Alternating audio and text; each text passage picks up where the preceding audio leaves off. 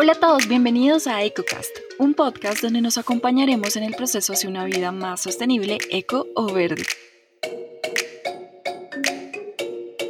Mi nombre es Lau y estaré llevándolos de la mano de Male, quien es una apasionada por el tema.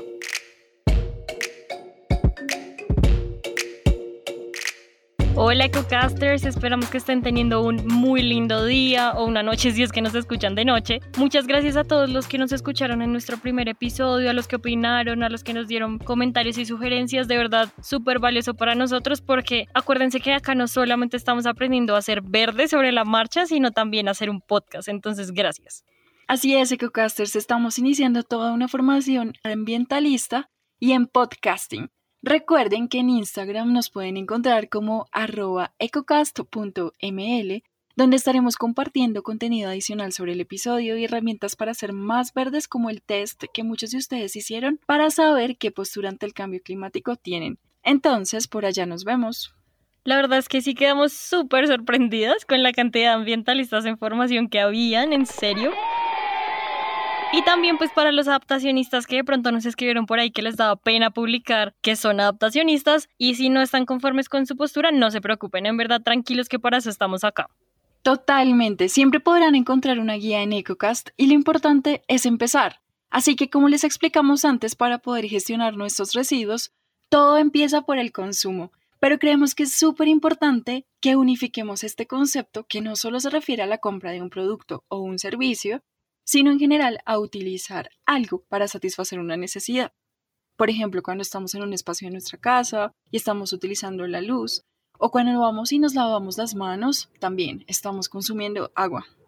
Y acá es súper importante mencionar pues que este episodio de consumo es todo el contexto para el tema de gestión de residuos y obviamente yo sé que muchos de ustedes se deben estar preguntando ¿por qué carajos estamos iniciando con consumo?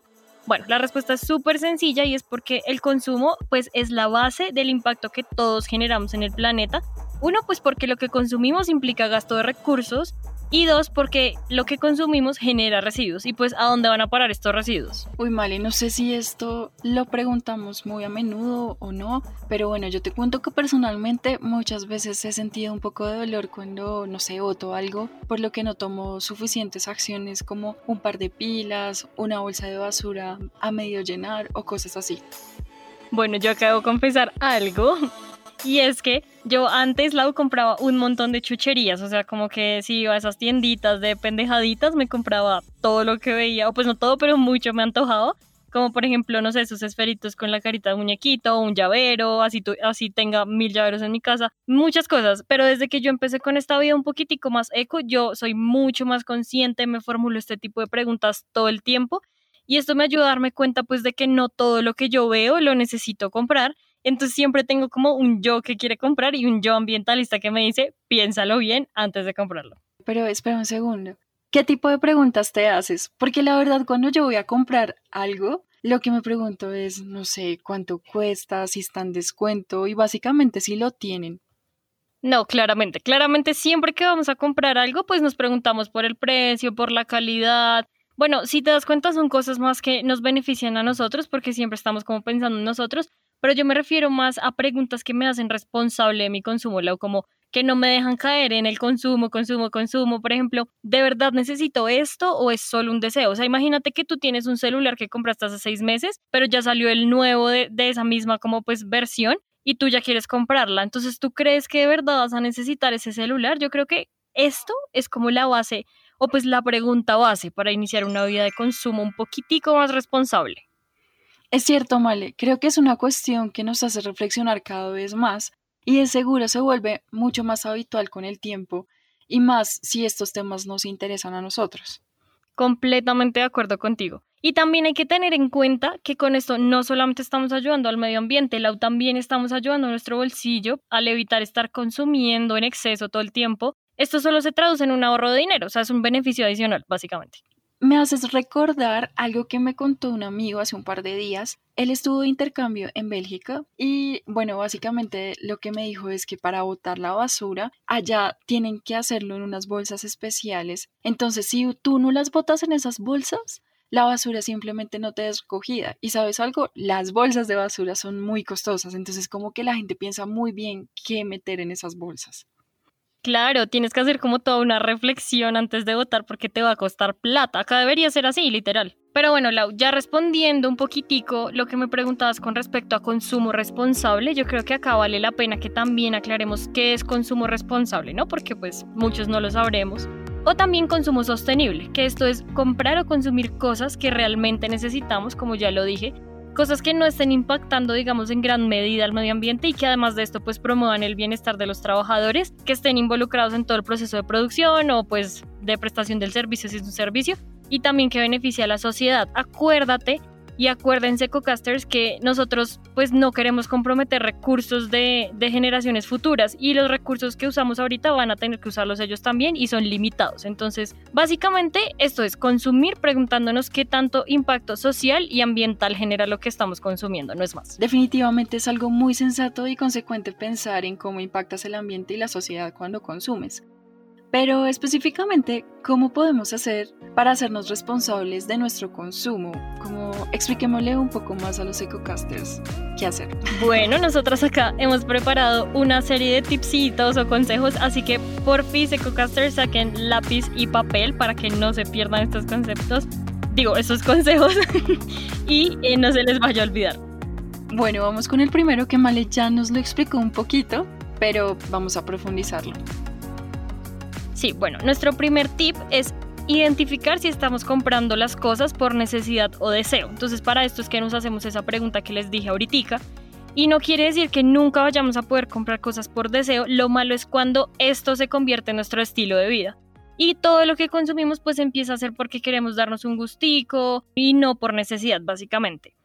Y acá acabo de aclarar algo y es que esto tampoco se trata pues de un régimen, obviamente súper chévere los que quieran consumir lo más responsablemente posible, eso sería ideal, pero si ustedes están pensando, ay no, qué pereza que no voy a poder comprar algo por gusto, en serio no están solos, o sea, los entendemos, todos hemos pasado por ahí y acuérdense que para nosotros lo importante es empezar, entonces empiecen a hacerse estas preguntas y a ser más conscientes de a poquiticos. Yo sé que ya les dije el ejemplo del celular, pero imagínense que van a ir al centro comercial, compraron un pantalón hace una semana y hoy que fueron al centro comercial vieron el mismo pantalón pero con unos rotos divinos que ustedes querían. ¿En serio creen que van a necesitar ese pantalón? Uy, vale, yo definitivamente lo necesitaría. Dios mío. Creo que lo importante es que tengamos esta reflexión presente cuando queremos adquirir un producto y algo que nos puede ayudar mucho con esto es el segundo tip que encontramos en internet y no lo conocíamos. Básicamente es que nos pongamos un plazo. He sugerido 30 días y digamos, uy, si ese pantalón nos lo merecemos, lo necesitamos, pues entonces lo podríamos adquirir. Pero de pronto, pues si no, pues bueno, entonces ya sabemos la respuesta, nos ayuda un poco más. Y si este plazo nos parece como muy extenso, también podemos poner a nuestro criterio como un par de días, dos semanas, lo que queramos. Pero Male, algo que se me acaba de ocurrir es, ¿qué pasa si yo llego y ya ese pantalón no está? ¿Qué voy a hacer? Dios mío, Lau, ¿qué son esos problemas tan consumistas? Mentira, obviamente, obviamente yo entiendo pues que puedes tener esta inquietud. Dice que muchos pueden tener ese temor, ese miedo oscuro, Dios mío. Oye, sí, me asusta mucho. ¿Cómo voy a hacer sin ese pantalón tan lindo?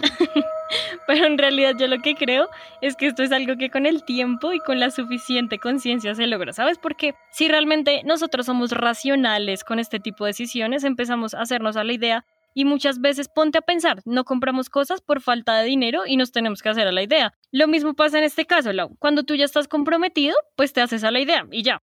Pero entonces nos sobra recordar nuestra frase favorita, lo importante es empezar e ir adaptándose de a poquiticos. Sí, tienes razón, porque yo muchas veces en el pasado me he dado este tipo de plazos cuando no tengo el dinero. Exacto, Lau, ¿y tú qué haces? Pues solo te vas y lo superas, superas ese pantalón. Nada que hacer. Bueno, sí, Male. Me suena como esa frase cliché que dice como, si se va y vuelve, eh, siempre fue tuyo y si no vuelve nunca lo fue, algo así. Sí, básicamente, si es para ti, pues ahí va a estar. Y si no, pues te compras otra cosa y listo, no es tan grave. Y con eso nos vamos a nuestro tercer consejito y es que si ya de verdad vemos que lo necesitamos, entonces empecemos a pensar cómo podemos evitar esa compra. Puede ser reparando, reutilizando lo que ya tenemos para evitar consumir más. O sea, en serio hay muchas opciones. Este es un gran tip porque muchas veces podemos transformar lo que ya tenemos si es que se nos rompe, en el caso de la ropa, como un pantalón, lo podemos mandar a surcir o algo así. O un electrodoméstico también lo podemos mandar a reparar. O esos frasquitos de vidrio, por ejemplo, en los que viene el café, los podemos usar para otras cosas en la casa, eh, como guardar otro, eh, pues, otra comida, o no sé si sus mamás cosen, tienen hilos, entonces guarden hilos, botones, lo que sea. Es cierto, Male, también me suena una cuestión de creatividad. Y aunque no es necesario acumular, creo que aprovechar nuestros residuos también puede significar que estamos aprovechando nuestros recursos, ¿no? Lau, estoy demasiado orgullosa de ti por eso que acabas de decir, totalmente. Eh, punto para mí.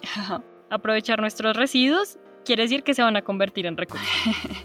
bueno, igualmente vale la pena decir que si ya se nos sale de las manos y reparar un electrodoméstico es mucho más costoso, lo importante es que seamos conscientes de esta posibilidad antes de desechar algo. Y si ya lo vamos a desechar, empezar a pensar un poco cómo vamos a gestionar estos residuos de la mejor manera, que es algo que les contaremos en nuestro siguiente episodio sobre reciclaje.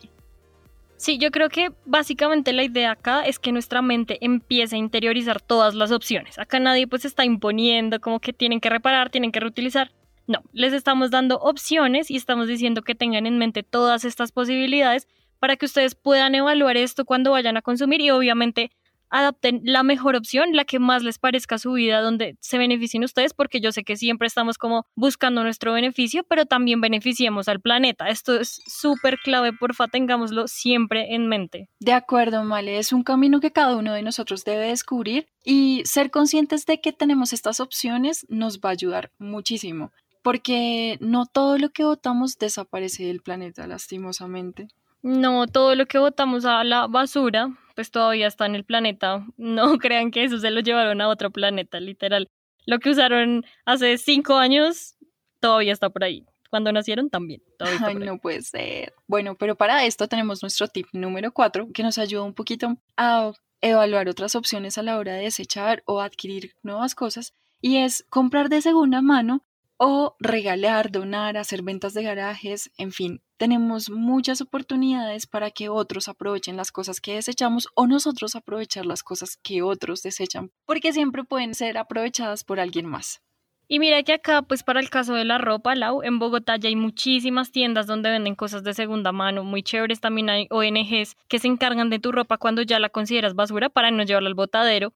Y yo creo que acá también es muy importante como eliminar todos esos mitos que existen alrededor de la ropa de segunda. Mucha gente cree que es sucia. Bueno, si ustedes creen que es sucia, lávenla. Literalmente no, no es más, más allá de eso, no va.